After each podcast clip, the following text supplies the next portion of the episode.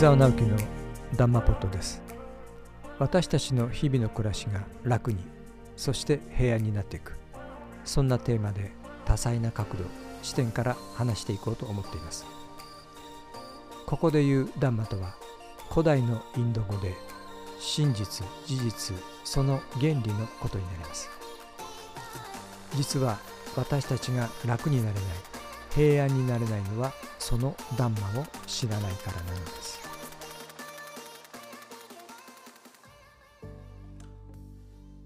えー、今回はポジティブシンキングということについてお話ししてみたいと思います。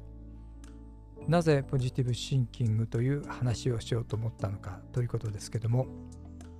それはいかがでしょう？ポジティブシンキングというものはまさしく現代の定番になっているのではないでしょうか？何事も積極的にポジティブに行動しなければならないしポジティブに考えていかなければならない。前向きに考えていかなければならない。ということが当たり前のように言われているように思います、まあ、しかし本当にそうなのでしょうか？というところをですねちょっと考えてみたいと思いました。私たちはいつもほとんど何も考えないで生きている。考えているようで実は考えていない。どういうことかというと周りの言葉周りの情報を聞いて生きている過ごしていると言っていいのではないかと思います。このポジティブシンキングというのもたくさんの本が出ています。したくさんの動画や物語や映画やそういったものが本当に溢れています、まあ、ですから私たちはポジティブシンキングというのは当然のことだし生きる上でポジティブシンキングはなければならない。ということになってるんだと思います。しかし実際本当にそうなのか。ということは誰も考えたことがなかったのではないでしょうか。ということで今回はそのポジティブシンキングということについて少し掘り下げて考えてみたいと思っています。ではまずポジティブシンキングの定義意味ですね。をちょっと考えてみたいと思うんですけれども、まあ、これはウィキペディアの情報を使わせていただきたいと思います。えー、ポジティブシンキングというのは日本語で積極思考ということになるわけですね。えー、積極的な思考をするということです。そして何でも前向きに物事を考えれば実現し人生はうまくいくという考え方であるということです。また物事のいい面を見ようと努めてポジティブな姿勢を保ち思考そのものを変えることで現実を変えることを目指す思考法というふうになっています。またポジティブな思考はポジティブな現実をネガティブな思考はネガティブな現実をもたらされるというふうにされています、まあ、このような定義になっているように思います。で実際えー、引き寄せの法則皆さん知ってると思いますけどもそういったものがこのポジティブシンキングの代表格ではないでしょうか、まあ、他にも自己啓発セミナーというのもやはりポジティブシンキングの話になるしスピリチュアルという世界もそうですし成功哲学などはまさに、えー、ポジティブシンキングというものがやはりベースになっているということですね。まあ、ですからポジティブシンキングというのは定義は何でも良くなるということになります。まあ、これはただし自分にとってということですね。ではこの歴史というものを考えてみたいと思います。まあ、実はこのポジティブシンキングというのは大昔から太古から人間が生まれてから現れた思考ではないということですね。その始まりというのは、まあ、実はまだ浅くて19世紀半ばのアメリカに起こったということです。その発端となったのがキリスト教の異端的潮流と言われたニューソート。ニューソートというのは新しい思考新思考と言われるものですけどもそういったものに始まっていると言われています、まあ、ですからごく最近の話になるということですね。でそういったものがベースになって現代の成功哲学とかビジネスの本であるとか自己啓発の本であるとか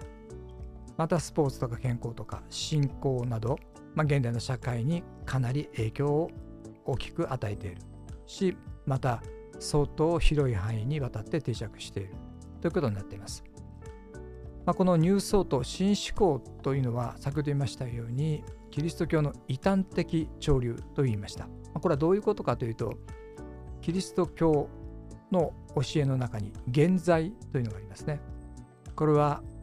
アダムの禁断の実というものにつながっていくわけですけどもこのアダムが神の言いつけを守らずにその禁断の実を食べてしまった、まあ、つまり罪を負っているということになるわけですね。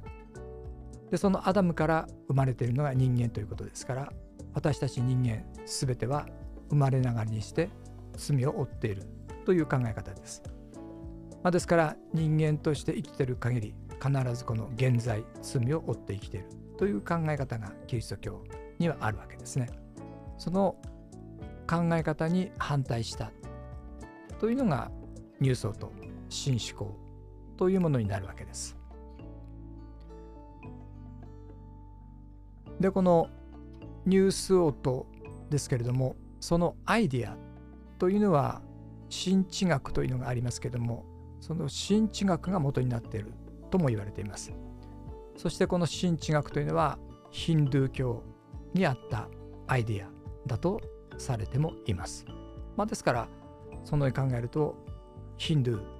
という教えが元になったのであればインドというところにもつながってくるということです。でこのニューソートの、まあ、代表的なものがデール・カーネギーですね。有名な人を動かすという本がありますしまたナポレオン・ヒルという人も有名です。皆さんほとんどの方がご存知ではないかと思うんですけどもその方の思考は現実化するなどにこのニュースソートという思考が現れているということです。私たちが聞いているとか学んだりしているものはほとんどこのアメリカから来たニュースソートというものがベースになっているものだということです。まあ、ですからこの始まりこのニュースソートの始まりというのは非常に浅くてまたそれはアメリカで生まれたものであるということであるということです。まあ、それをまず押さえておきたいなと思います。まあ、つまりもともとあった考え方ではない。後々に現代に近代に現れた新しい考え方であるということです。ではこのニューソートポジティブシンキングというものが広がった経緯について少しお話ししてみたいと思います。まあ、その経緯をその広がるきっかけとなった大きな運動があります。まあ、それがヒューマンポテンシャル運動というものがあったわけです。でこれはどういう意味かというと人間性回復という運動ですね。まあ、幸福とか自己実現というものの主体は人間であるということですね。神ではないということです。まあ、ですからその人間性というものを回復しよう。またはその人間の潜在能力を回復発展させようというものがヒューマンポテンシャル運動です。まあ、これが1960年代に同じくアメリカに起こったわけです。まあ、その中で大きなきっかけとなったのが自己啓発セミナーの始まりとも言われてるセミナーがあったわけですけどもそのトレーナーだったワーナー・エア・ハードという方のトレーニングエストということらしいですけどもその自己啓発セミナーが大きく影響しているということです。このエアハードという方はマクスウェル・マルツのサイコ・サイバネティクスという本がありますけどもそういった本であるとか先ほど言いましたナポレオン・ヒルの思考は現実化するなどのセルフヘルフ本まあ自己啓発の本であるとかアメリカに昔からある成功哲学に関する本を大量に読んで学んだということです。またこのエアハードという方は禅に大きな影響を受けていてヒューマンポテンシャル運動のテクニックを学びながらニューソートに始まる積極思考という系統を掘り起こして自己啓発セルフヘルプ成功哲学をいろいろ継ぎはぎしてアメリカ的に作ったわけです。それがエストというセミナートレーニングになるわけですね。まあ、これが非常に、えー、広まったということです。またこのセミナーの要点はどういうものかということですけども全ての人間は自分の人生を自分で作るものでありどんなことが起こっても自分に責任があるという要点になっているということです。まあ、つまり神ではないということですね。あくまでも私自身自分というものが人生を作るものであるというところが要点になっているということです。えー、何か今では当たり前のように聞こえますけれども当時はそれはやはり画期的な、えー、教えだったセミナーだったようです。しそういったセミナーが自己啓発セミナーの原点になっているということです。この人間という自分ですね自分というものが全てを作り上げるという発想ですから宇宙というものも私たち人間私私たち自身がそういったものを作り上げるんだとというようなところにもつながってくるような考え方になっているということです。でこのエストという自己啓発セミナーがアメリカで大流行したとそして莫大な利益も稼ぎ出したということです。でこのヒューマンポテンシャル運動というのはニューエイジというのがありますけども、まあ、これはニューソートに絡んでいきますけどもそのニューエイジの源泉の一つになったとも言われています。このニューエイジというのはどういうものかというと物質的な世界から精神魂の世界という時代に変わる変わったということですね。新時代新しい時代に変わったということです、まあ、ですから精神性というものが非常に重要視される時代になっていったということです。もちろんこれもアメリカで起こった流れになります。でこの積極思考というものは入層と思想家でもあるこれも有名ですけどもジョセフ・マーフィーという方やニューエイジのシャーリー・マクレンこの方も有名ですねなどによって広まっていったとそれがまた現代にまでえー、つながってきていて2006年のロンダ・バーンの「ザ・シークレット」という本がありますけどもそれで再びこのヒューマンポテンシャル運動というのは注目を浴びるようになったということです。この本は皆さんもご存知ではないかなと思うんですけども大ベストセラーになって半年で40カ国以上で翻訳されていたということです。またこの積極思考というものポジティブシンキングというのはビジネスの世界などでも取り入れられてきています。その代表的なものの一つになりますけれどもネットワークビジネスというのがありますね。マルチ商法と言われたりしています。そういったものの販売員のモチベーション向上のためにその積極思考というものを研修やトレーニングに取り入れていったということもあります。ですから多方面にわたりポジティブシンキングというものは、えー、浸透していったということです。まあ、このようにポジティブシンキングというのは広まっていくわけなんですけどもいいことばかりではないということですね。まあ、実は問題点が上がってきています。というか問題点が出ているわけなんですね。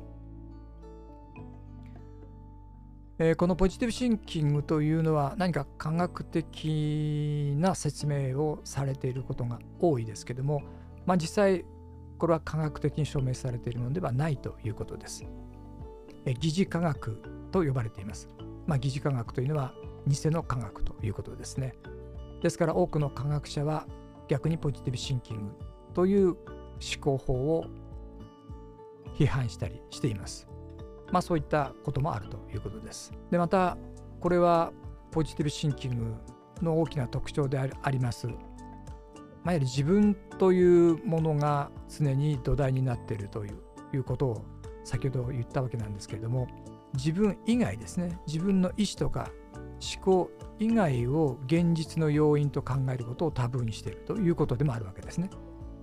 つまり自分が全部問題なんだということを言ってるということです。ですから自分以外は関係ないというそういう教えであるということでまたそれをタブーにしていたということです。そしてその積極思考ポジティブシンキングというのは現実を全て自分の思考次第と考えているためポジティブであろうとしているにもかかわらず自己嫌悪に陥りやすいという問題点もありますつまり今自分がうまくいってない自分が落ち込んだりしている自分がやることがうまくいかないというのもこれは自分のせいだということで自己嫌悪に陥りやすいということですね、えー、ポジティブでなければならないと思ってネガティブな気持ちを持つことを心配したりしちゃうわけですよね。まあ、ですから常に自分の気持ちというものを修正し続けるという義務感強い義務感が出てきてしまうということです。やはり義務感を持ってしまうとちょっと大変になります。というかかなりしんどくなってきます。ポジティブシンキングというものをあまり強く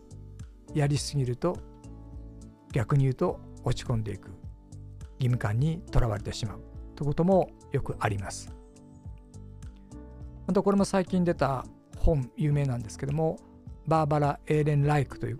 方の本ですけどもポジティブ病の国アメリカという本があります。でその中に書かれていますけどもアメリカという国が先ほど言いましたようにこのポジティブシンキングの発祥の地であるわけなんですけどもそのアメリカにおいてですね世界中の抗うつ剤の3分の2を消費するという事実があるわけです。まあ、つまりアメリカ人が世界中の抗うつ剤の3分の2を消費しているということです。これはどういうことなのでしょうかということですよね。えポジティブシンキングを歌いながら、まあ、実は抗うつ剤を消費している使用しているという事実があるわけです。これも何かおかしな現象だと思います。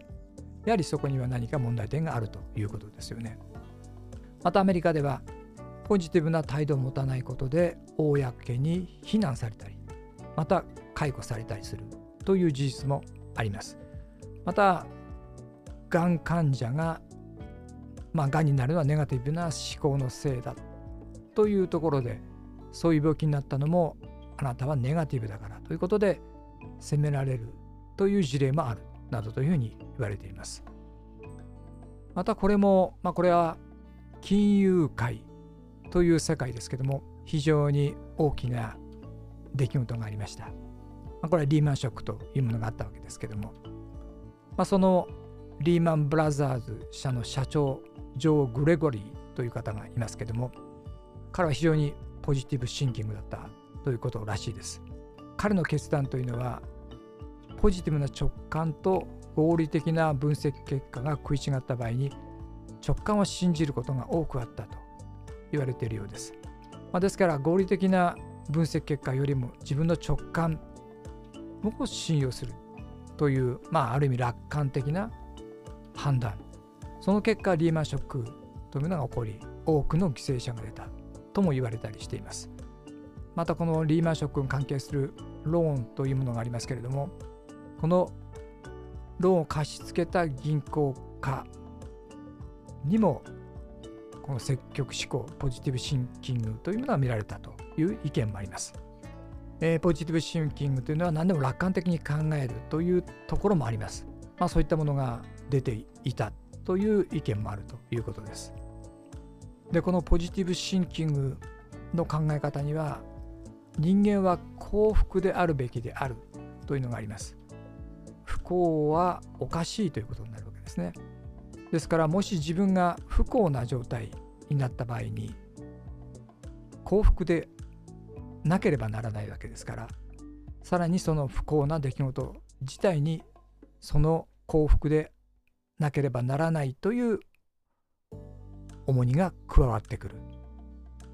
ということでまたさらに不幸になっていくなどということもあるわけです。まあ、つまり現実事実例えば不幸なら不幸今苦しいなら苦しい今悩んでるなら悩んでるという現実を不幸だと思われるネガティブだと思われる現実を受け入れられないという非常に狭い考え方になってきてるということですね。ポジティブでなければならないポジティブシンキングでなければならないということになったとしたらやはり苦しんでいる苦しむ悩むという思考シンキングを認めることができない受け入れることができないということになっているということです。まあ、このようにですねポジティブシンキングの問題点というのも上がっているということです。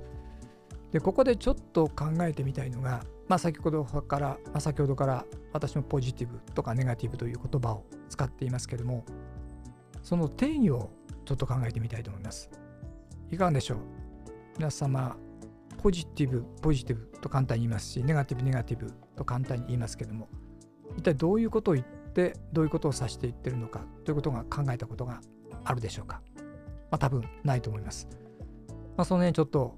考えてみたいと思います。えー、ポジティブとは一体何を指していってるのかということですね。大体思いつくところは、まあ、非常に活動的である。そして自己肯定が強いということですね。まあ、自己肯定が強いというのは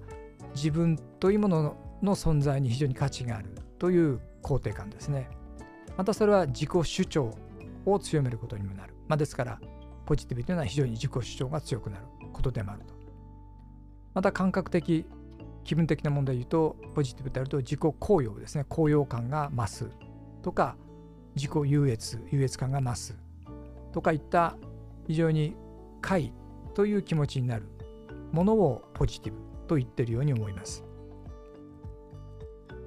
まあ、そういったものを一般的にポジティブと言ってるのではないでしょうか。では次に今度は言葉の定義ということで成功ということもこのポジティブに関わってきますけれども成功とは一体どういうものなのかということもちょっと拾い出してみたいと思います。一般的にお金持ちになるということは成功者だ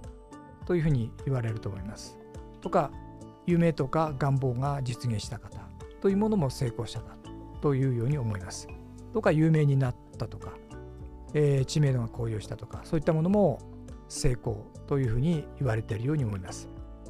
これが一般的に言われている成功の定義ではないかと思います。で次に引き寄せという言葉ですね。まあ、その定義について考えてみたいと思うんですけども、願っていたものが手に入るということでしょうね。思い描いていたものが手に入る。イメージしたものが手に入る。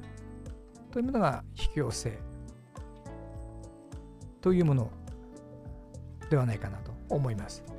ではなぜそのようなポジティブを求めるのか。ということですけれども、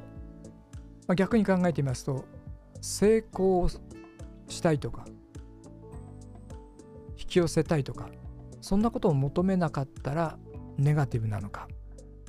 どうでしょうか？まあごくごく当たり前に成功を求める引き寄せを求めるというのはごくごく当たり前に言われているしそれがポジティブだと言ってるわけなんですけどもそういったものを求めなかったらネガティブなのでしょうかということです。いかがでしょう？で、ここでなぜポジティブを求めるのかということをちょっと考えてみたいと思うんですけども、まあ、それは実に簡単なことだと思います。このポジティブを求めてる方が今ネガティブだからなんですね。今ネガティブだからポジティブを求めるということなんです。つまり今の自分というのはネガティブなんです。つまり活動的ではないし、自己肯定ではないし、お金持ちでもないし、夢や願望が満たされてるわけではないし、実現してるわけではないし、願っていたものが手に入っていないという状態。だからポジティブになりたいと思うわけです。ポジティブを求めるということです。まあ、ですからポジティブに活動しているというのはネガティブということなんです。引き寄せの法則を熱心に学ぶというのは今何も手に入ってないからということになるわけですね。ポジティブを求めてるっていうのは簡単に言えば今自分がネガティブであるということです。でここで押さえておきたいのは全ては相対的であるということなんですね。ポジティブポジティブというふうに言いますけれどもそのポジティブという裏には必ずネガティブがあるということです。ネガティブがなかったらポジティブがない。ポジティブがなかったらネガティブもないということなんですね。ですから引き離すことができないものであるということです。ではここでですねこのポジティブシンキングというものを事実真実から見たらどうなるのかということをちょっとまとめてみたいと思います。まずはあくまでこれはアメリカ産でありキリスト教が絡んでいるものであるということです。そして人間都合によるものつまりエゴを強化するものであるということです。人間の都合によるものです。動物や自然界の都合によるものではないということですね。で先ほど言いましたようにいろんなものを欲しがる求めるというのはこれ私欲ですねの強化になるし私的な欲自分の欲ですね強化になるしその正当化を促すものになるということです。過度の欲望というのは猛毒と言われています。これを私たちは飲むことになるわけですね毎回毎回。過度な欲を起こすと。それは当然ですけどやがて自分を滅ぼすことになるということです。まあ、このように見てきますとこのポジティブシンキングというものは普遍的なものではないということですね。すべてに通ずるものではない。全宇宙に通ずるものではない。全生命に通ずるものではないということです。ポジティブシンキングというものもネガティブシンキングというものも人間のシンキング思考の産物です。でこのポジティブシンキングとかネガティブシンキングというのはこれは感情というものが大きく影響しています。ですからポジティブシンキングとかネガティブシンキングというものは感情心の傾向ということが言えるということです。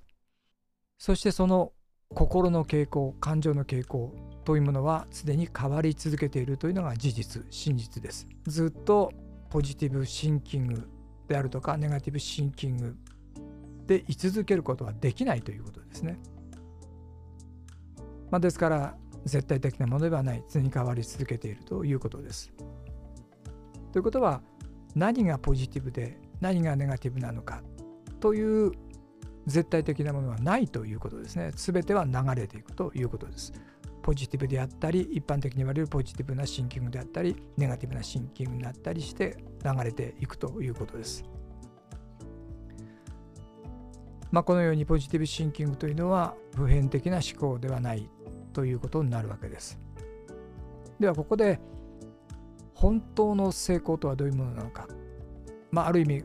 今使っているポジティブという言葉を使えば本当の意味でポジティブとはどういうものなのかというものをちょっと考えてみたいと思うんですけどもそれはどういうことかというとどんな状況においても心が静かにその瞬間日々を過ごせることということになると思います。なぜならお金持ちになりたいのも夢や願望を実現したいのもそれは心を落ち着かせたいためなんですね。安心したいため。そのためにポジティブシンキングなどというものが現れたわけです。ですから本当の成功というのはどんな時においても心が静かでいて心が安らいでいる心が安心している心が安定した状態にいるということですそういう状態になれた方が本当の意味での成功者ということです、まあ、それを事実真実というところから見るとそういうことになるということです本当の意味での人生の勝者というのはポジティブシンキングでもネガティブシンキングでもないということですね。今この瞬間常に心が落ち着いている穏やかである安らかであるということです。でもなかなかそうなれない。まあ、ですからポジティブシンキングなどという思考法が流行る流行するわけです。まあ、そこでもう少し深く考えていきますとそういったものが出る私たち本来の心というものは実は不安定で不安な気持ちでいつも過ごしているということです。まあ、このようにポジティブシンキングというものを求める心の背景には実はいつも不安定で不安な気持ちというのが私たちの心の中の底にあるということです。それを私たちは知らないといけません。そして気づかないといけません。その心の根源にある不安定で不安なものをなくすことが私たちがなすべきことであるということをその心の根源にある不安定で不安なものがなくなれば私たちはポジティブという呪縛とかネガティブという呪縛とかそういった呪縛から離れることができるということです。私たちがやるべきことはまず私たちの心の奥にある不安定なもの不安なものに気づくことそしてその不安定なもの不安なものをなくすトレーニングをすること。それをするということです。それが本当の意味でのポジティブなんですね。その不安定なもの不安なものそこに積極的に向かっていく。その不安定で不安なものに積極的に取り組んでいく。その正体を知る。そしてその正体を知ったらなくすということを実践していく。ということです、まあ、その方法を教えてくださっている方が、えー、私の先生でありますブッダということになります。私たちの心の奥底にある不安定で不安なものがなくならない限り私たちは安らかに過ごすことができないのです。